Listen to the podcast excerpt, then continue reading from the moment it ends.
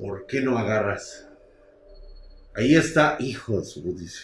Por un momento me espanté. Gracias por esta suscripción en Twitch Prime, hijo de su putísima madre de Vidar. 90. Gracias porque estás mamadísimo, hijo de su pinche madre. Con esos músculos que está nuevamente en entrenamiento. Gracias por esa suscripción en Twitch Prime.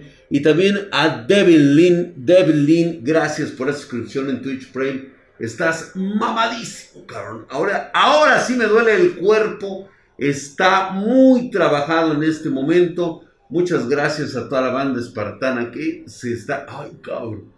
No puedo ni mantener derecho, cabrón. Estoy madreadísimo. Y pues creo que sí tengo trasero. Y pues bueno, eso era lo importante, que se viera la nalga, güey. ¿Por qué no me saludas? Ay, quién sabe a quién, güey.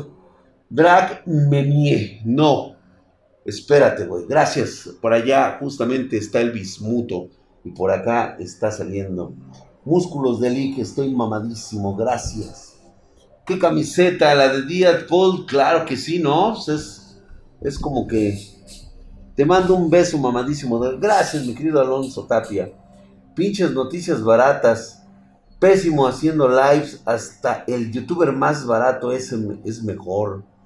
Dos Chale, ¿qué, qué pedo con este güey? Pobrecito, está todo bien en casa, güey. ¿Seguro que un tío no te violó? Mi querido Jaco 9503, hijo de su putisísima madre, estás mamadísimo, cabrón. Gracias por esa suscripción en Twitch Prime. Por eso estás bien mamado. Para allá, güey. Justamente para allá está saliendo el sol y justamente para acá termina. Mi querido eh, eh, Shurox, gracias por esa suscripción en Twitch Prime, hijo de su putísima madre. Estás mamadísimo como el pinche drag. Gracias por esa suscripción en Twitch Prime. Estás mamadísimo. Gracias. Por allá justamente está el bismuto. Justamente para acá termina el bismuto.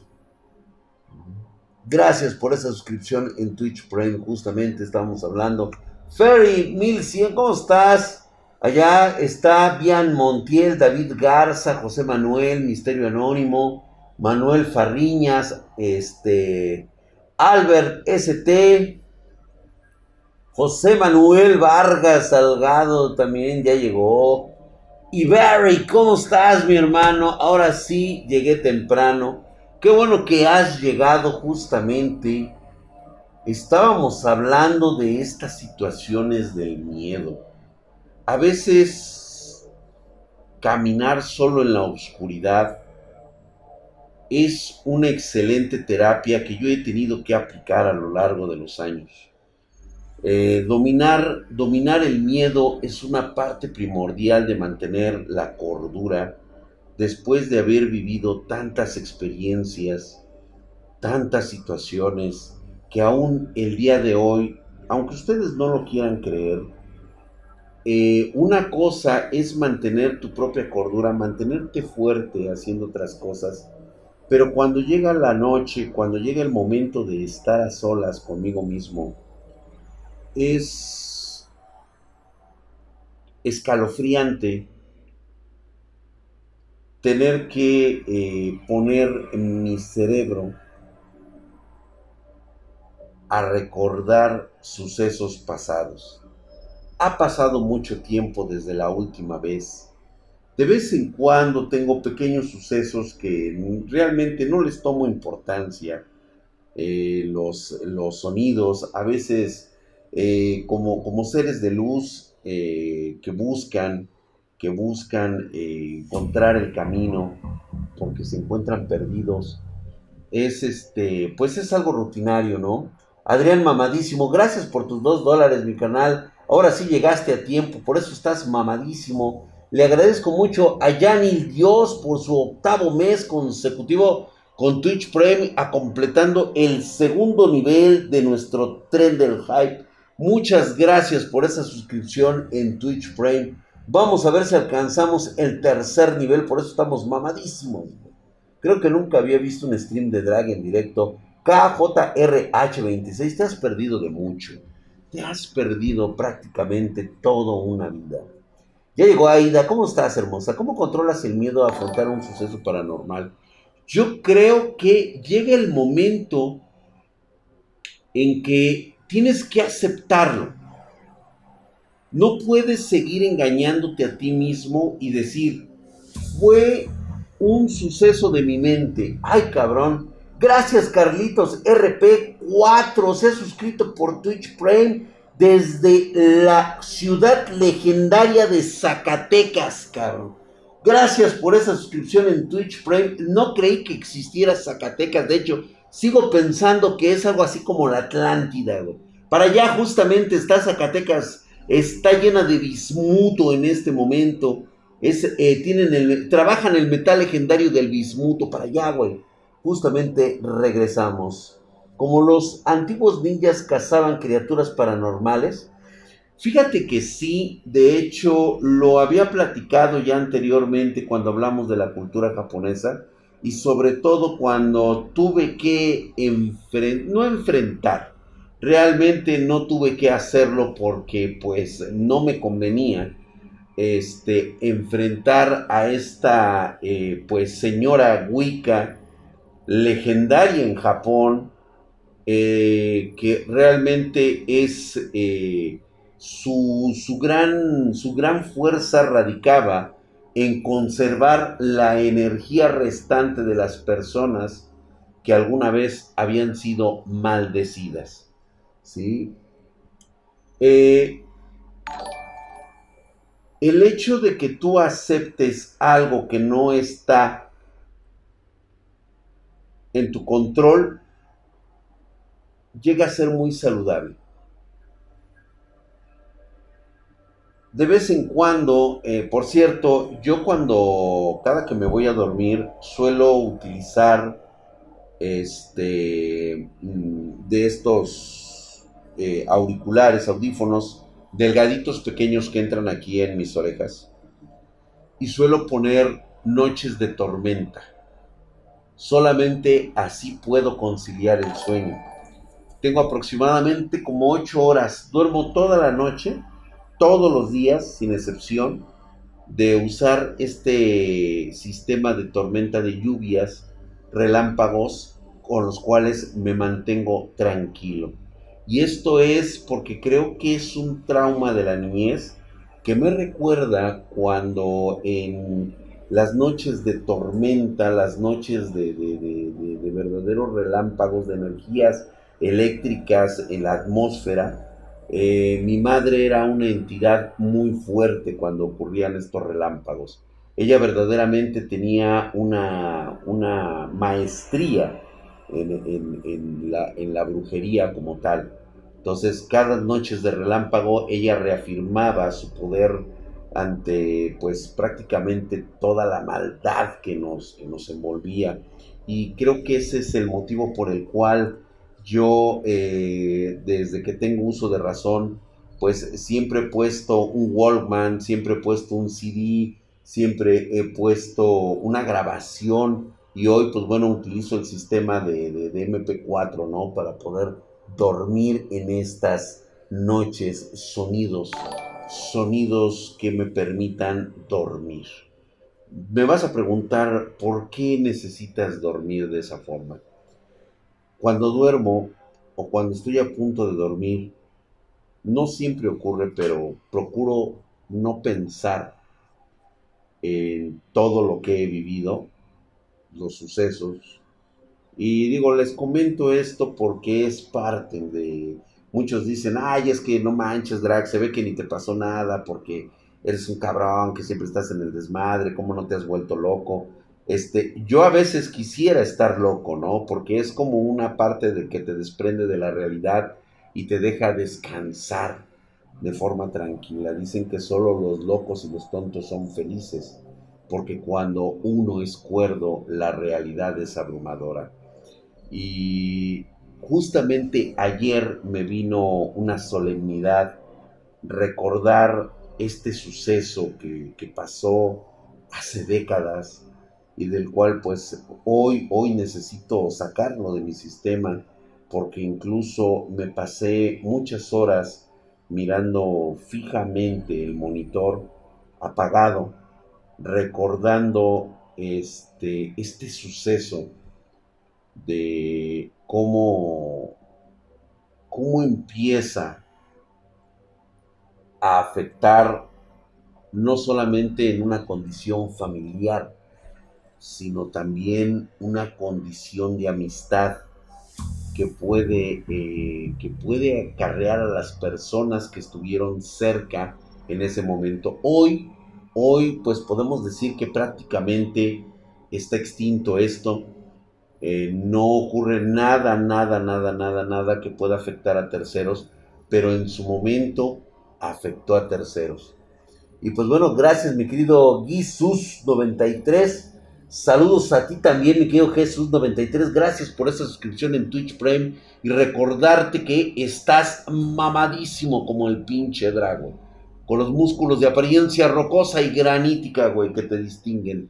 Ve nada más, güey, un poquito así para que se vean igual de mamados, güey. Ahí está. Para allá, güey, está el bismuto. Y para acá regresa también de este lado. Muchas gracias también a Iván57 otro mes más, muchas gracias mi querido Iván, cinco meses. Un saludo, siempre escuchando tus historias. Una pregunta, ¿por qué el servidor de Minecraft no está funcionando? Lo estamos reparando, lo estamos dando un mantenimiento especial por el Linux que trae. Pues bueno, no te preocupes, lo vamos a echar a andar antes del lunes. Posiblemente esté el dominguito. Gracias por esa suscripción en Twitch Prime. Y mamadísimo. Gracias, mi querido Urso18 Wolf. Gracias por apoyarnos ahí. Katy ¿cómo estás, hermosa? sabias palabras. Muchas gracias, mi querida Katy. Y pues bueno, en este tipo de situaciones o sucesos, el recordar es una es traer no solamente en el sentido literal los fantasmas del pasado, prácticamente es traer a los demonios del pasado.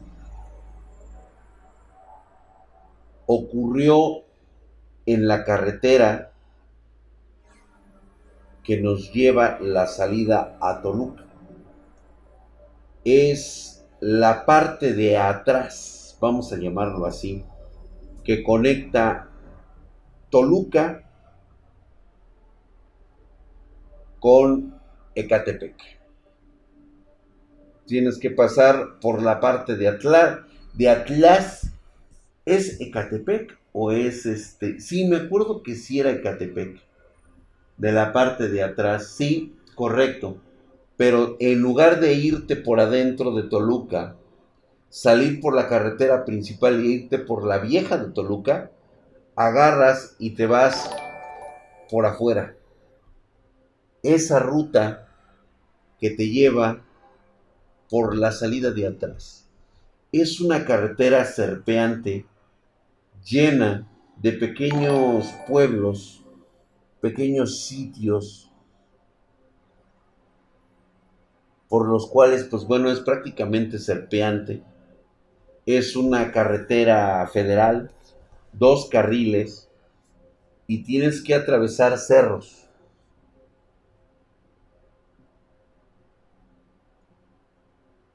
En estos viajes veníamos de prácticamente, pues, vamos a llamarlo así, veníamos de enfrentar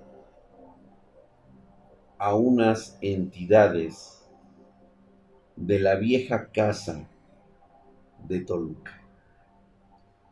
Esa vieja casa que ya les contaré qué ocurría en ella y de quién era y por qué me acompañaba nuestro viejo amigo de la policía secreta que después se convertiría en Policía Judicial Federal y posteriormente se convertiría eh, pues en lo que nosotros conocemos como Policía Federal. En aquellos años el comandante Abitia eh, me acompañaba porque se estaba dando parte a la investigación de los sucesos ocurridos por la desaparición de hace algunos años de eh, la tía Cristina. Él ya había experimentado algunos sucesos paranormales. De hecho, se hizo muy amigo de mi padre, el cual en ese momento se encontraba en la casa familiar, eh, pues vamos a llamarlo de esta manera, de alguna forma él estaba en un coma e inducido. ¿Sale?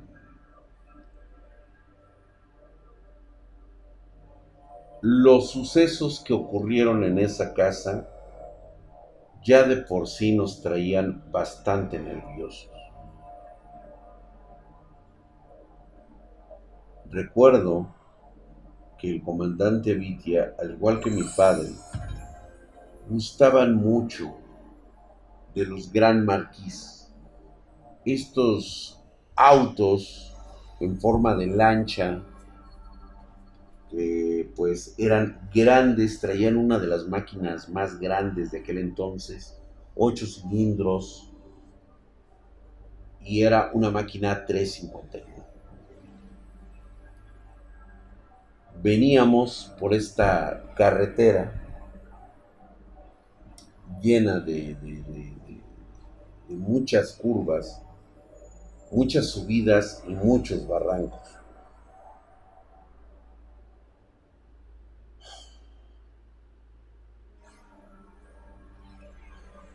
Cuando tomamos esa carretera, ya eran alrededor de las seis de la tarde.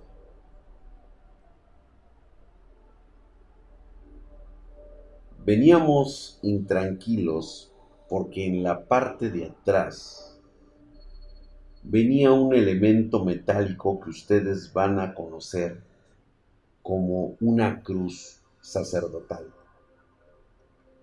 esta cruz era una posesión yo nunca había visto y de la cual ya me habían comentado, estaba hecha de oro puro. Era una cruz sacerdotal de aproximadamente kilo y medio de peso.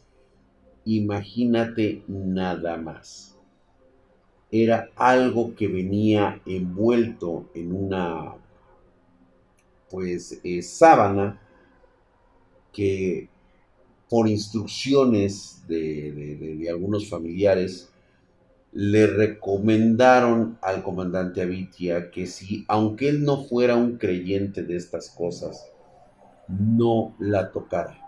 Yo tenía prácticamente prohibido siquiera acercarme a esa cruz. Su diseño era un diseño barroco, era la clásica eh, cruz de, eh, de, tres, de tres tréboles en sus puntas.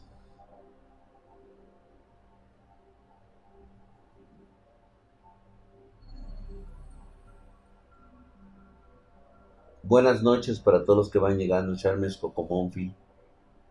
Permítanme, estoy tratando de agarrar un poquito de aire porque todo esto que recuerdo, pues créanme que es un poquito difícil.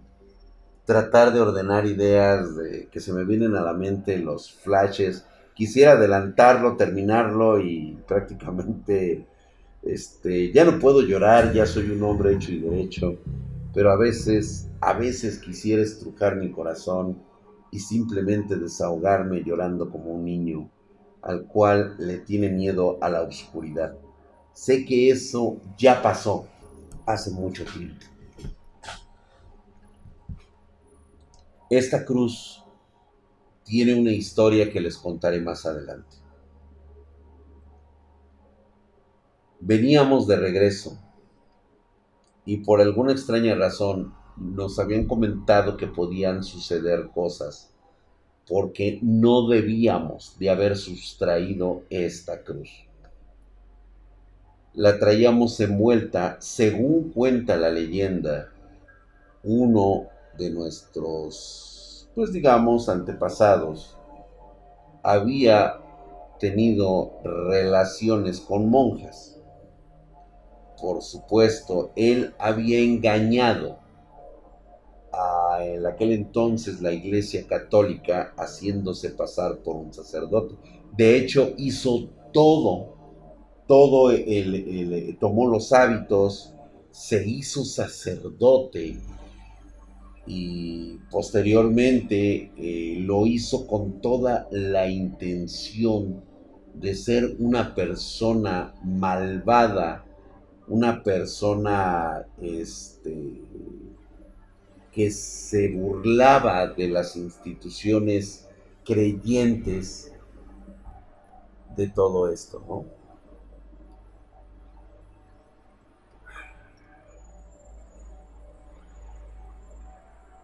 Dicen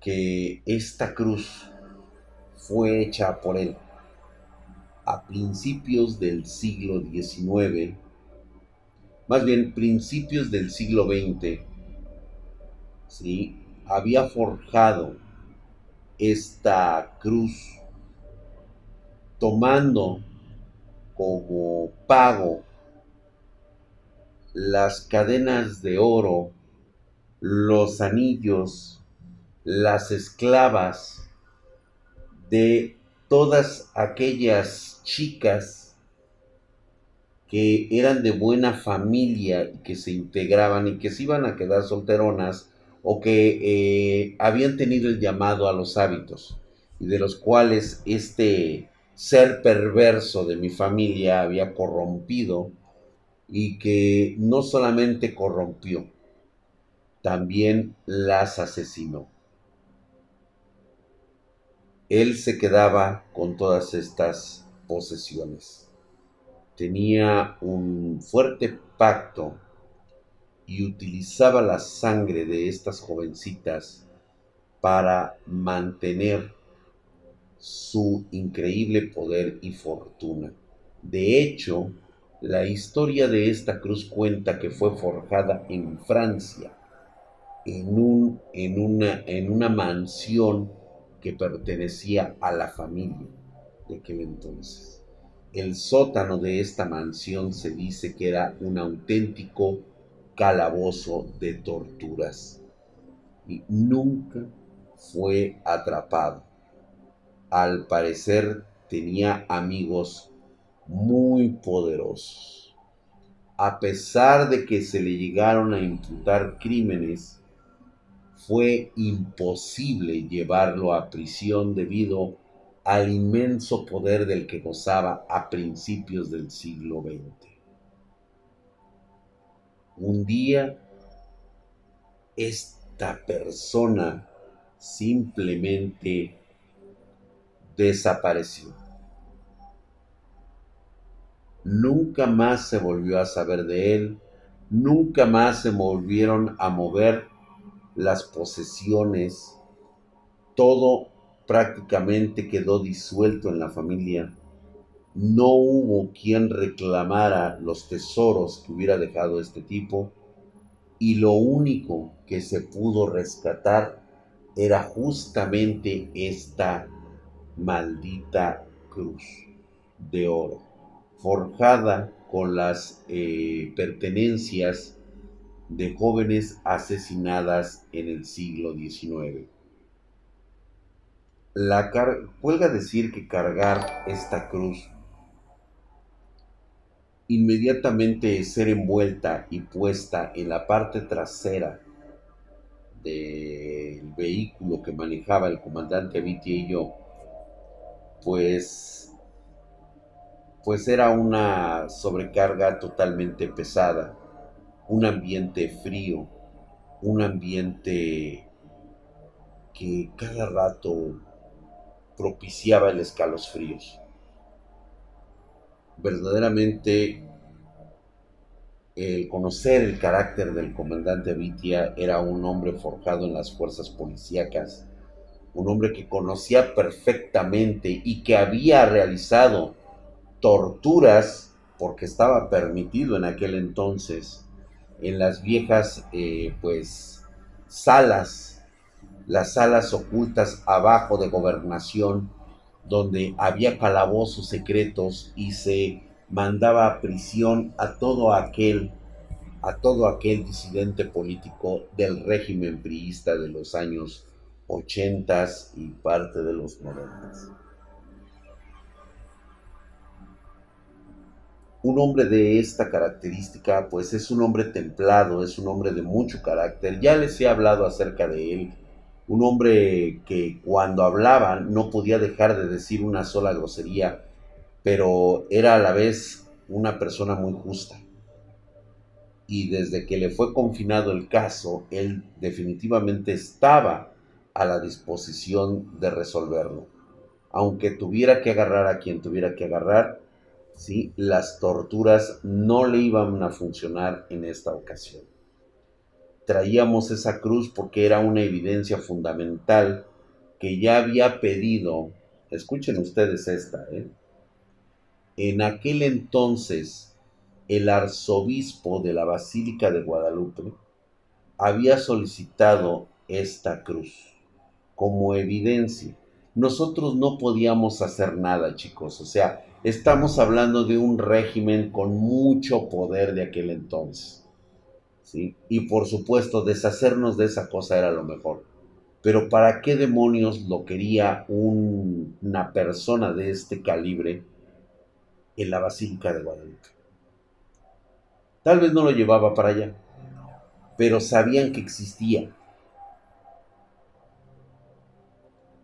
Y dentro de las investigaciones extremadamente largas, procesos culeros, este, sobornos a lo cabrón, esta cruz estaba siendo extraída. Se me pidió que fuera yo porque era el único miembro que tenía la fuerza, la voluntad de no caer en la tentación.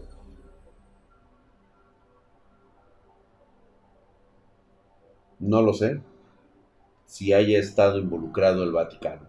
No lo sé. No voy a especular al respecto. Cuando tomamos aquella carretera, simplemente ya había un cambio. esta carretera se sentía pesada, somnolienta. Parecía que cada que caminábamos, el paisaje cambiaba de mal a peor. Los árboles, cuando aventábamos las luces, podría verse prácticamente cómo crecían a lo largo del camino y se juntaban en un arco. De vez en cuando veíamos una luz allá, a lo lejos.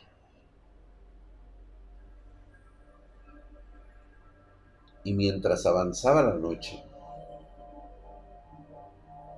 sentíamos esa pesadez, esa bruma que empezaba a cambiarlo todo. Yo esperaba realmente que no ocurriera nada. Sujetaba mi símbolo de Karina y únicamente pensaba en lo que me decía mi madre. Escuchaba su voz en mi mente una y otra vez y le pedía al comandante Abitia que mantuviera los ojos adelante. Él, por supuesto, encendió la radio de esas este, de esas caseteras de aquel entonces de 25 tracks que se ponían en esos automóviles era era de la marca Mustang. Me acuerdo muy bien porque podía verla claramente. Traía el caballito y a un lado estaba así la entrada para meter el cassette.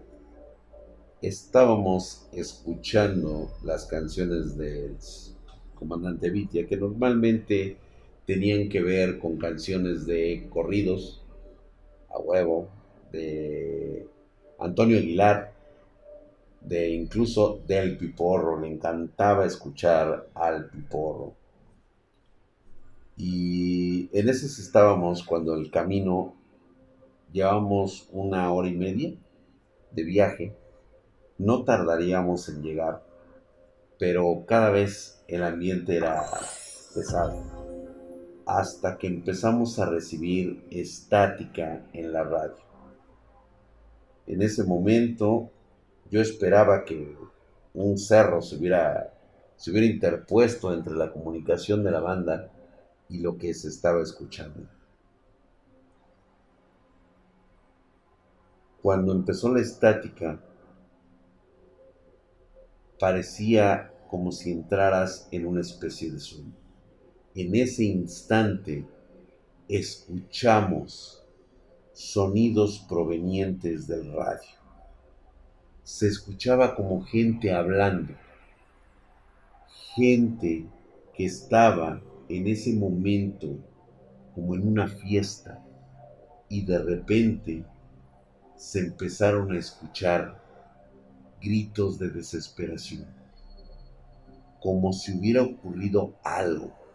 Escuchábamos lamentos en esa estática que daba el automóvil. La temperatura había cambiado totalmente. La bruma, cuando yo me di cuenta, estaba dentro del auto, no estaba afuera.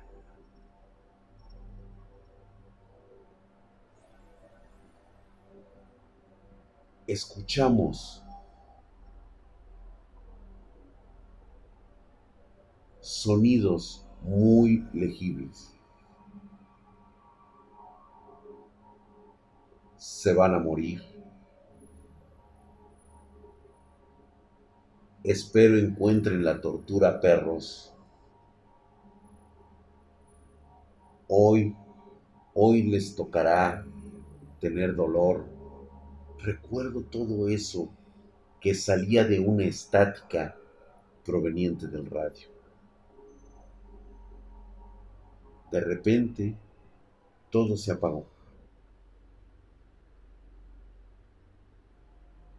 Las luces que teníamos adelante del auto, pues daban prácticamente a la carretera y se podían ver los árboles en la oscuridad, cómo formaban un arco, los árboles de cada uno del lado de las carreteras.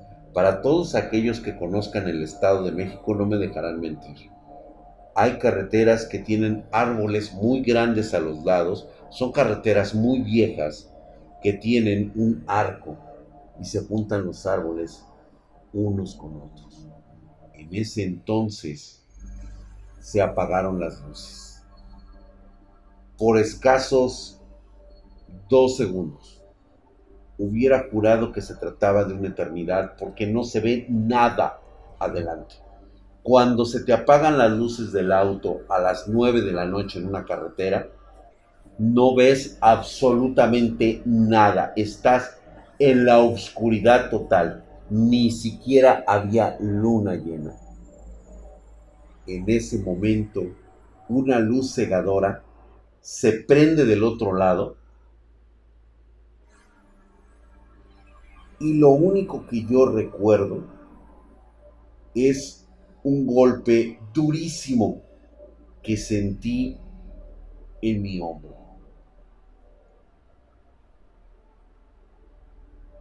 Recuerdo escuchar los rechinidos del auto.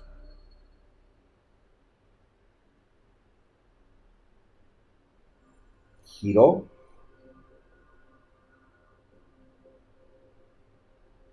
Y vi mucho polvo.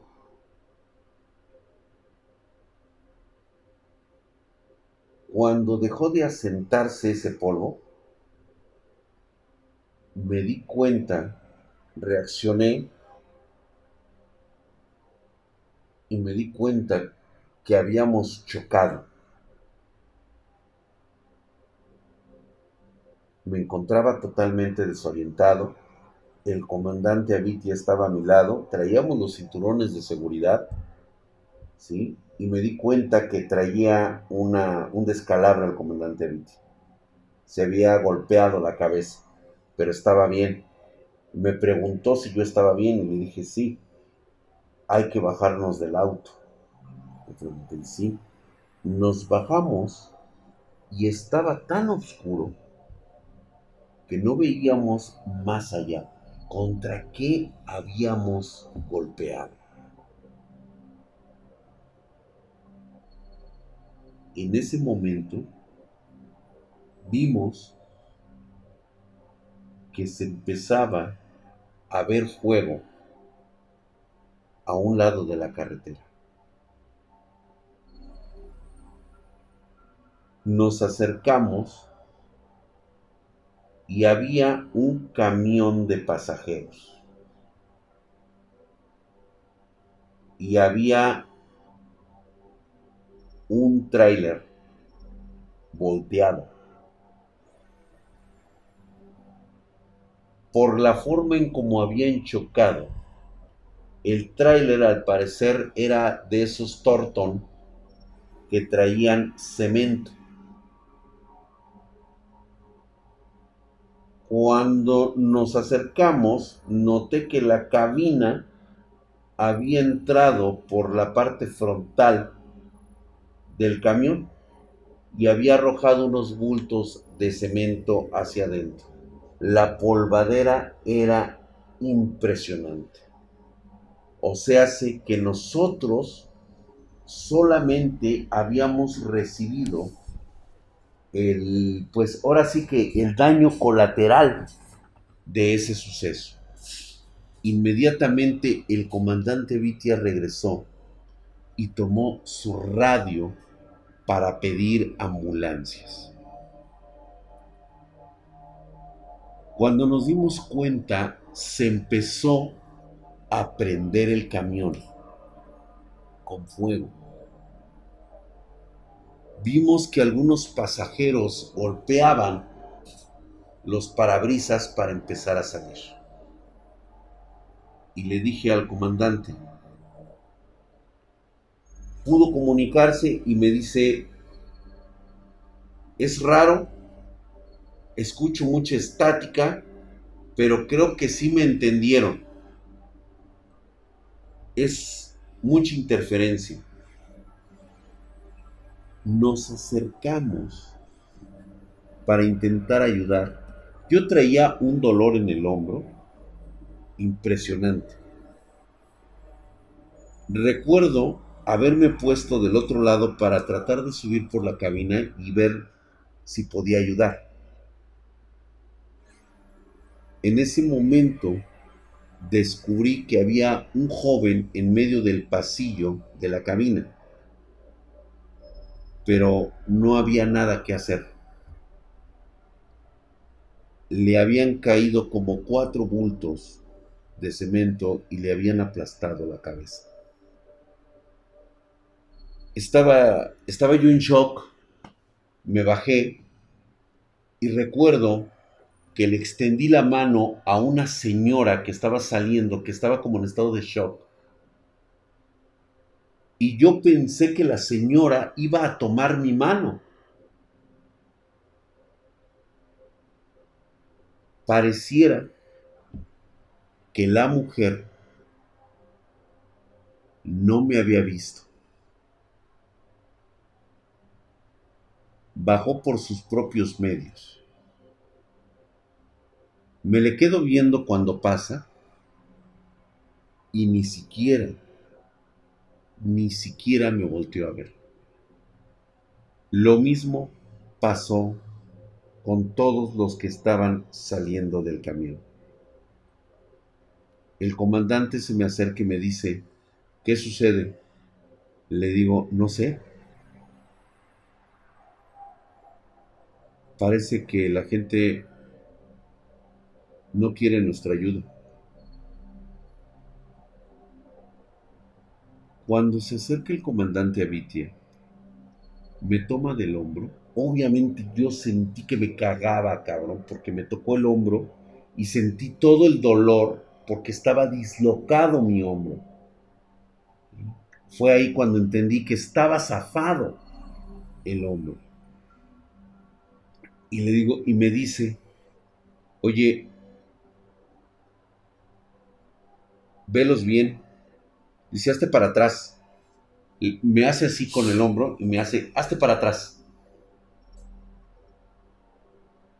No me había fijado que los pasajeros que estaban bajando del camión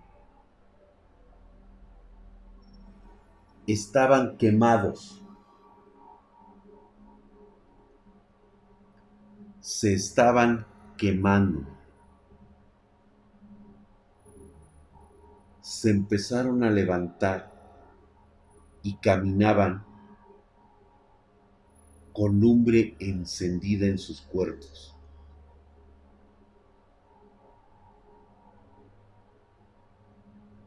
¿Se acuerdan de los gritos y sonidos que les había comentado? Se escuchaba exactamente igual que en la radio.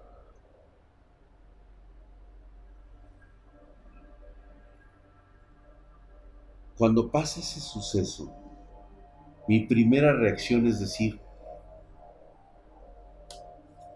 es lo primero que haces es sentirte tú mismo. Saber que estás en ese momento y que no tienes una pesadilla, no estás en coma, no estás con sueño. Estás vivo, estás viendo un suceso paranormal. Dices, entras en shock. Y fue justamente cuando el comandante tiene una reacción, pues prácticamente vamos a llamarlo por inercia. Escucha el grito de un niño y se acerca del otro lado del camión que está volteado.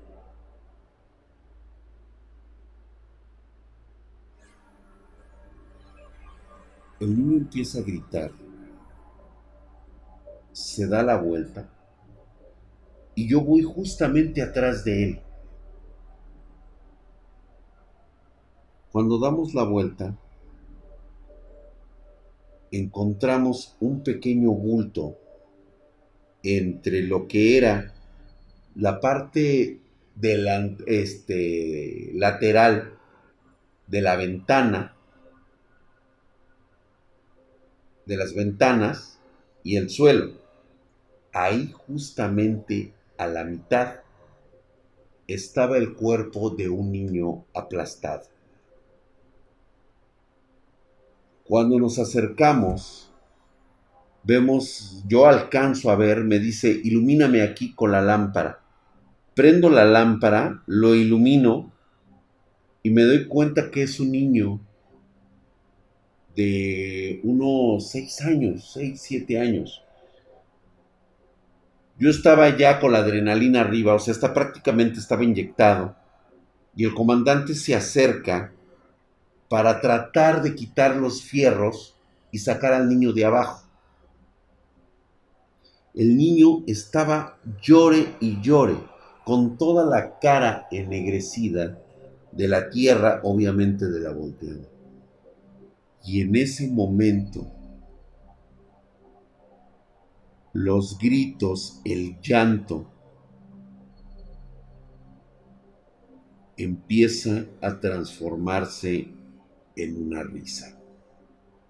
El niño voltea y abre los ojos y ve directamente al comandante y se empieza a reír. Mientras la lámpara ilumina el cuerpo aplastado de ese niño. Estaba completamente aplastado y el niño se reía del comandante. Se le quedaba mirando fijamente con unos ojos casi casi rojos. En aquel entonces yo tenía la lámpara y no podía dejar de mirar aquella figura que parecía un ser humano que se burlaba de nosotros. Me volteé a ver el comandante, levanto la, la, la lámpara y me dice, corre, corre. Chingue a su madre, me dijo dos veces. Me hice hacia atrás con el dolor de mi hombro y empiezo a correr hacia el auto. Mientras iba corriendo, podía escuchar cómo surgían gritos y risas de dentro de ese camión.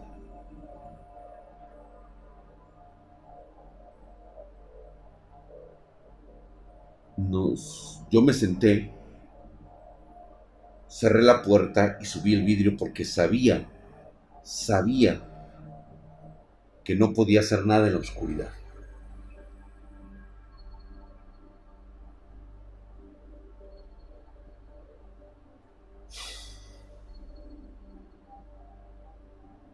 No sé cuánto tiempo habrá pasado. No tengo, no tengo idea. La cosa es que como a los 30 minutos todo se volvió silencio. Seguían las risas, seguían, se escuchaban los, los, los fierros retorcidos y posteriormente toda la lumbre que salía de los camiones.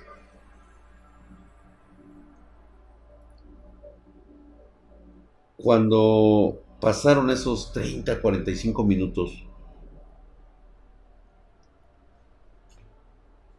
recibe una llamada del comandante por su radio, de esos pinches radiosotes grandotes, me acuerdo muy bien, eran unos walkie-talkie de, de, esos de onda corta que realmente, puta, eran la maravilla de aquel entonces, eran troncales de 24 canales, como me acuerdo muy bien.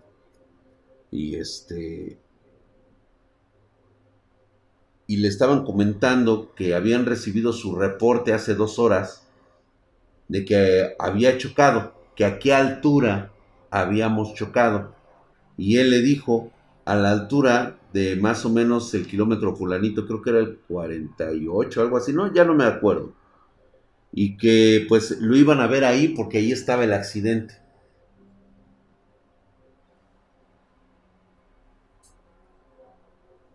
Pasaron las, los minutos y no llegaba nadie.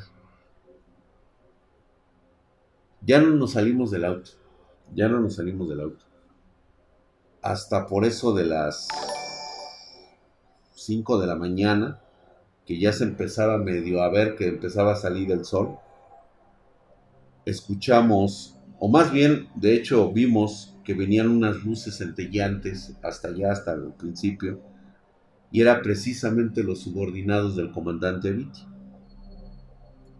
Empezaron a llegar las patrullas y le dijeron al comandante Vitti que qué había pasado. Y este y les platicó del accidente. Se paran adelante donde les habíamos señalado y no había nada. Nada había pasado. Nada había ocurrido. No había habido tal accidente.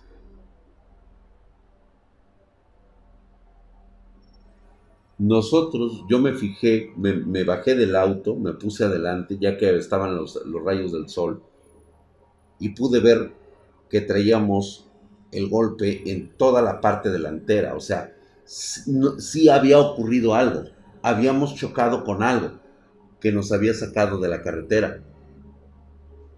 Y al final resultó que no había nada.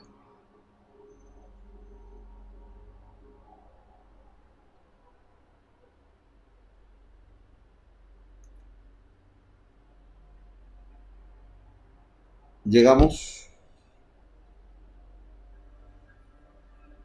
Yo tuve que ser atendido por una ambulancia. Me trajeron vendado de allá. El comandante Vitia no había hablado absolutamente nada. Me le quedaba mirando. Y ahorita les platico qué ocurre.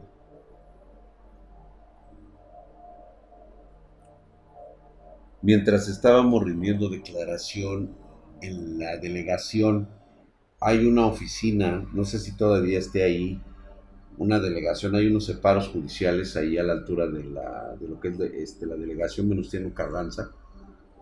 Ahí, ahí fuimos a dar. Ahí fuimos a dar, levantó el reporte y curiosamente cuando traían el auto, la cruz,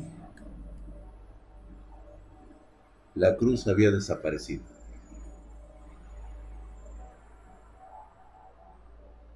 El comandante Abitia, de hecho, regañó a sus subordinados.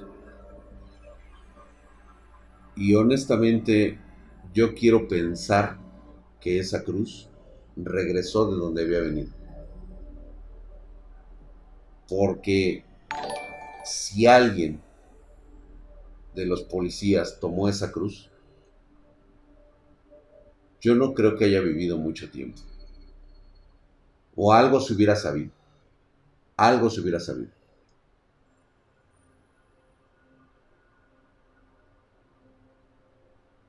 Tiempo después, casi a la semana, me habla por teléfono el comandante Vitia y me dice que eso había sido todo para él. Que había estado siguiendo la investigación y que lo que yo le había ayudado a sustraer de aquella casa, tenían ciertas referencias estas personas de la basílica que le habían dicho que lo que probablemente haya pasado, y así lo creo yo también, es que esa cruz hace revivir. Su maldición es hacer revivir los sucesos catastróficos que ocurrieron en esos puntos. Y efectivamente, te estoy hablando de hace ya varios años, había habido un accidente en los años 60 donde mucha gente perdió la vida y prácticamente como eran de los viejos delfines, de estos viejos este, camiones de pasajeros que no tenían medidas de seguridad, prácticamente la mayoría de las personas murieron calcinadas dentro de, del camión. Prácticamente el chofer de la, de la unidad Thornton también había perecido. De lo que nunca nos enteramos fue de el niño que se estaba riendo de nosotros. Ya después yo me puse a, revisar eso y efectivamente había ocurrido. Y fue precisamente en ese momento, en ese tiempo, que dijo el comandante Vitia que para él ya había, ya había sido suficiente. Él preparó sus, sus papeles para retirarse y se jubiló se jubiló y este, la última comunicación que tuve con él fue por radio, más bien fue por teléfono, y le deseaba mucha suerte a mi papá. Y él dijo que se iba del país, que parece ser que ya empezaba a escuchar sonidos de gente que lo seguía cuando salía a la calle en la noche, aunque fuera por un refresco tengo la sensación de que me están siguiendo. Volteo y puedo escuchar las pisadas de algo que se acerca.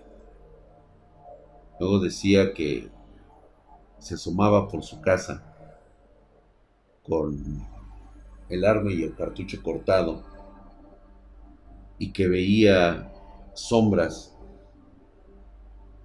que se apostaban enfrente de su, de su casa con su familia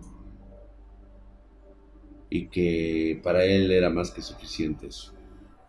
Era el aviso de que algo algo pudiera pasarle.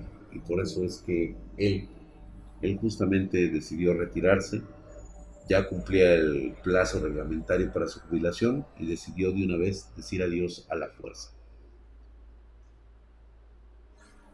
No sin antes recomendarnos a, un, ahí a sus colegas, de los cuales luego hablaremos. Un pinche gordo bien cagado que le decían el, la mantecona. Ay, sí, la mantecona el pinche huasteco, ¿no? Como el tipo huasteco. Siempre he creído que ese niño era la advertencia directa o incluso llego a pensar que ha sido ese familiar que desapareció y que ahora parece ser que revive los sucesos de los accidentes o de los lugares donde cualquiera que tenga esa cruz y la lleve consigo, estará viendo sucesos tan desagradables como son accidentes, personas que les fue arrebatada la vida de forma muy violenta. Hay un accidente, sí, por supuesto, pero realmente, o sea, ha habido tantos accidentes de estos que yo creo que sería muy difícil poder identificar cuál sería. Solamente busca posiblemente en la hemeroteca, por ahí debe de haber un registro este, de un accidente ocurrido en, en, ahora sí que la carretera que conecta este, Ecatepec por la parte de atrás de Toluca, es que no me acuerdo el nombre, luego les digo el nombre de esa carretera, para que estén más o menos ubicados, fue en los años 60. Ojalá fuera que, ojalá fuera mi imaginación. Realmente lo he querido pensar así. Sin importar la religión o la doctrina. Drac, sería buena idea tener un sello de protección. Yo creo que sí, siempre ha sido una muy buena idea. Lo que ayuda un sello de protección es a reforzar nuestros propios caminos energéticos, nuestra propia capacidad de, persuasión de nuestra mente, eh, recuerda que nosotros somos prácticamente las antenas, las emisoras de estas cargas que ocurren en todo el día. Dice, güey, mi papá y yo íbamos a Puebla desde el Estado de México, siempre en la madrugada por la federal, y neta, no mames, no se ve ni madres y está muy cabrona la carretera. Así es, me quedo con fil está muy culera esa carretera. Si es complicado, pues se necesita el número económico del bus. Exactamente, son muchas cosas. Mi chica tiene un sello de protección tatuado en su pecho. No funciona. ¿Dónde puedo conseguir un sello de protección? Rollo de pollo. Fíjate que es difícil, número uno, porque prácticamente tienes que estar allegado a una persona maldita para que pueda funcionar o pueda tener algún tipo de, sello de protección. Yo la verdad ha pasado el tiempo desde ese suceso y no puedo olvidar la cara de ese niño aplastado. Me, me llega en la mente muchas veces ese suceso ocurrido. Es un suceso traumático pensar en toda esa gente que se levantaba del pasto, incendiándose, quemándose, y lamentándose de todo lo ocurrido en ese momento. ¿Por qué siguen penando sus almas? ¿no? ¿Por qué esa condenada cruz nos hace recordar episodios tan violentos, tan eh, de gente que murió de forma violenta y que le fue arrancada la energía de esa manera?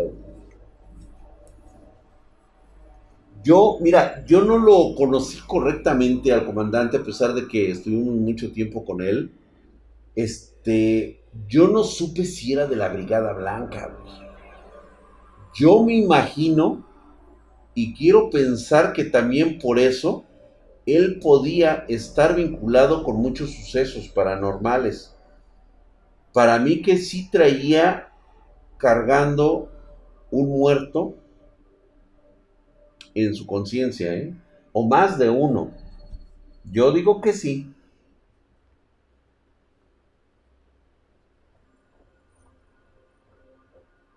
nunca me lo explicó, nunca me dijo por qué tenía que correr en ese momento, sin parar. Aunque pudiera ser por protección, no sé, algo pasó en ese momento. Ah. Muchas gracias, mi querido este, Rimbo, por esa suscripción en Twitch Prime. Gracias, estás mamadísimo. Gracias por esa suscripción en Twitch Prime. Por allá, justamente está el este, mamadísimo, está el tuxteno con el que reforzamos nuestros músculos y por acá desaparece. De verdad que este, voy a tratar de conciliar el sueño esta noche.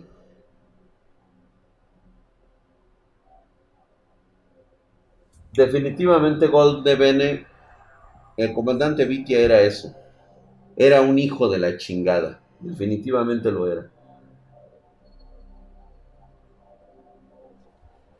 Yo, yo creo, yo creo que el comandante, siempre lo, siempre lo creí,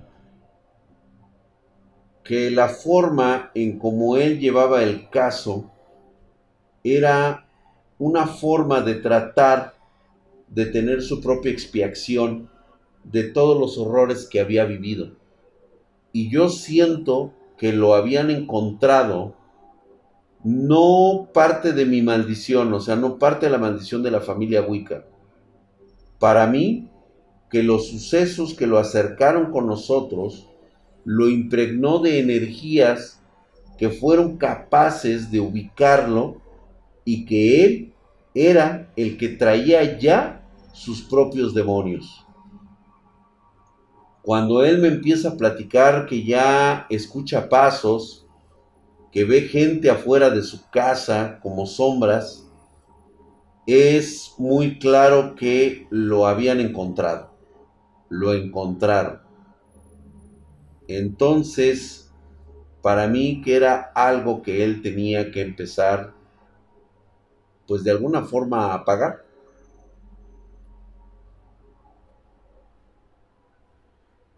Coeto 777, yo expliqué ya en una de nuestras historias que el comandante estaba siguiendo el caso de rutina. A él lo conocimos porque la desaparición de la tía Cristina fue un suceso político muy fuerte.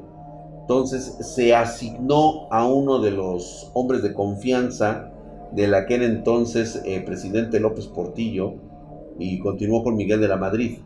Entonces, eh, prácticamente estamos hablando de los hombres duros del régimen para saber dónde, dónde o qué había ocurrido, porque obviamente la tía Cristina, al ser tan guapa y tan hermosa, seguramente traía uno que otro pinche político agarrándole los calzones, cabrón. Entonces yo siento que por ahí vino eso y él fue asignado a seguir el caso y era precisamente lo que nosotros estábamos haciendo y yo lo tenía que ayudar y la familia también estábamos prácticamente obligados. A raíz de esa situación se da carpetazo al asunto, él se jubila y posteriormente pues creo que deja bastantes buenas indicaciones de decir no se metan en pedo chavos, no se metan en pelos.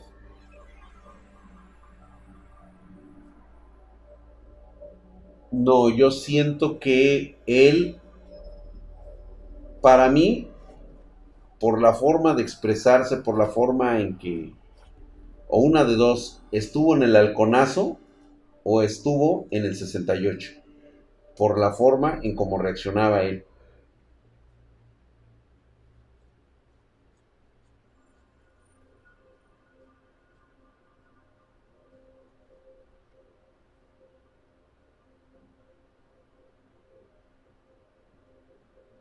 Gracias, mi querido Zeus. Pues bueno, este ha sido el, pues la anécdota que les quería comentar. La verdad es de que suena, suena más, este, más fácil de digerir que lo que podemos tomar imágenes, seguir la historia con la, con la mente de todo lo que había ocurrido en ese lugar.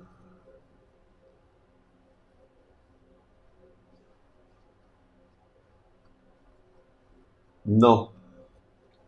Yo creo que lo asignaron a él por la confianza que le tenían ciertos políticos.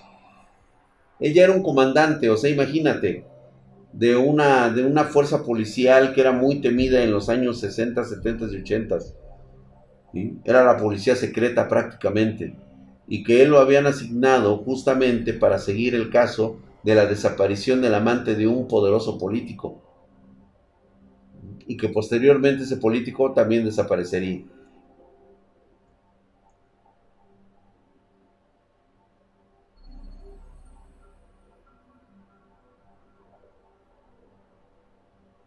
No, mi querido Brother Jack 007, los cuarzos no funcionan.